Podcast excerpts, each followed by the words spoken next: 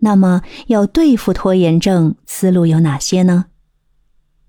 除了以上的时间管理方法会对拖延症有所帮助以外，你还可以从以下几点着手：寻求支持与激励。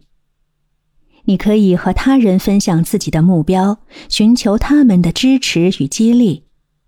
有时候，得到他人的认可和鼓励，可以帮助我们克服拖延症。克服任务的恐惧。有时候，我们会因为任务的复杂性或难度而产生拖延的倾向。面对这种情况，你可以采取先易后难或先难后易的方式，先解决较为简单的任务，逐步增加自信，再处理较为困难的任务。培养自律性。你可以通过坚持养成一些好的习惯，比如按时起床、制定每日计划等，培养你的自律性，帮助减少拖延的倾向。奖励自己。你可以设立奖励机制，当你完成一个任务或目标时，可以给自己一些小的奖励。这种积极的反馈可以增加动力，减少拖延的行为。寻求专业帮助。当然，如果拖延症严重影响日常生活和职业发展，你可以考虑寻求心理学家或专业辅导师的帮助，他们可以提供有效的拖延症干预和心理支持。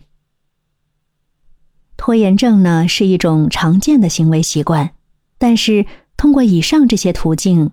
你一定可以慢慢培养新的良好习惯和行为模式，有效的提高你的生活质量。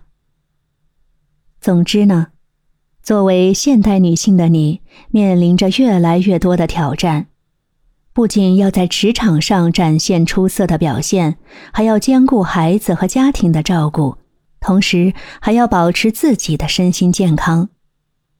在这种繁忙的生活中，时间管理变得尤为重要，因为它是实现工作和生活平衡的关键。现代社会变化快速，掌握了时间管理方法之后，将让你更具有应对变化的能力，因为它鼓励灵活性和适应性。但是，亲爱的听众朋友，你一定要记住，时间管理不仅包括工作和家庭。还应该包括自我关爱的时间。现代女性呢，经常忽略自己的需求，所以当你在进行时间管理的时候，一定要合理规划休息和放松的时间，维持自己的身心健康。